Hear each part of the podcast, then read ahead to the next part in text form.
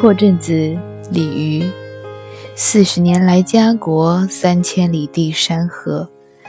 凤阁龙楼连霄汉，玉树琼枝作烟萝。基层识干戈。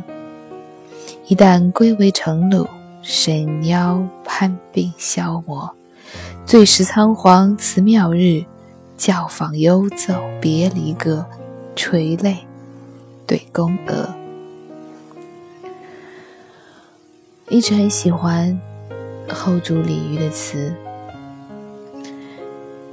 喜欢喜欢他说梦里不知身是客，喜欢他说别时容易见时难，喜欢他对仇恨对离愁的独特解读，恰似一江春水向东流。喜欢，他说离愁是剪不断，理还乱，却别是一般滋味在心头。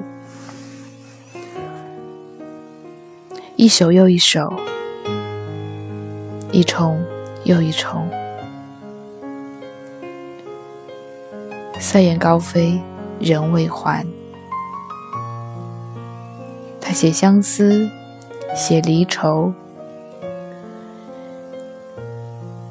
写家国，可是却没有天下，从来都没有。在这一首词当中，最让我读来尤为痛苦的，就是那最后一句“教坊犹奏别离歌，垂泪对宫娥”。我。没有考证过李煜是一个什么样性格的人。如果他是一个很有男子气概的人，是要有多么的伤痛，才能够对着宫女流下眼泪？如果他是个娘娘腔，当他对着宫女流泪的时候，那情景我一想到。却大约会激发起母爱来了，会觉得是在看着一个孩子，一个十来岁的男孩子，一个很想做男子汉的男孩子，一个很想很想让自己长大，很想让自己有力量去保护家、保护国、保护他喜欢的这些后宫佳丽。可是他做不到了，他也不想在他们面前哭，因为很丢脸。可是他做不到了，太伤痛了，太难过了，只能哭，一直哭。除了哭，他做不了任何的事情。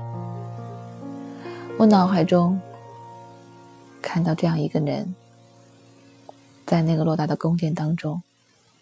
一切都是他的，却有一切都不是他的，甚至连他自己的身体，连他自己的肉身都不属于他。唯一属于他的，只有他的体验，只有他对这个世界的感知，只有他能够吟诵给这个世界的诗词，一如这首《破阵子》。四十年来家国，三千里地山河。凤阁龙楼连霄汉，玉树琼枝作烟萝。基层识干戈。一旦归为尘土，神妖攀鬓消磨。最是仓皇辞庙日，教坊犹奏别离歌。垂泪对宫娥。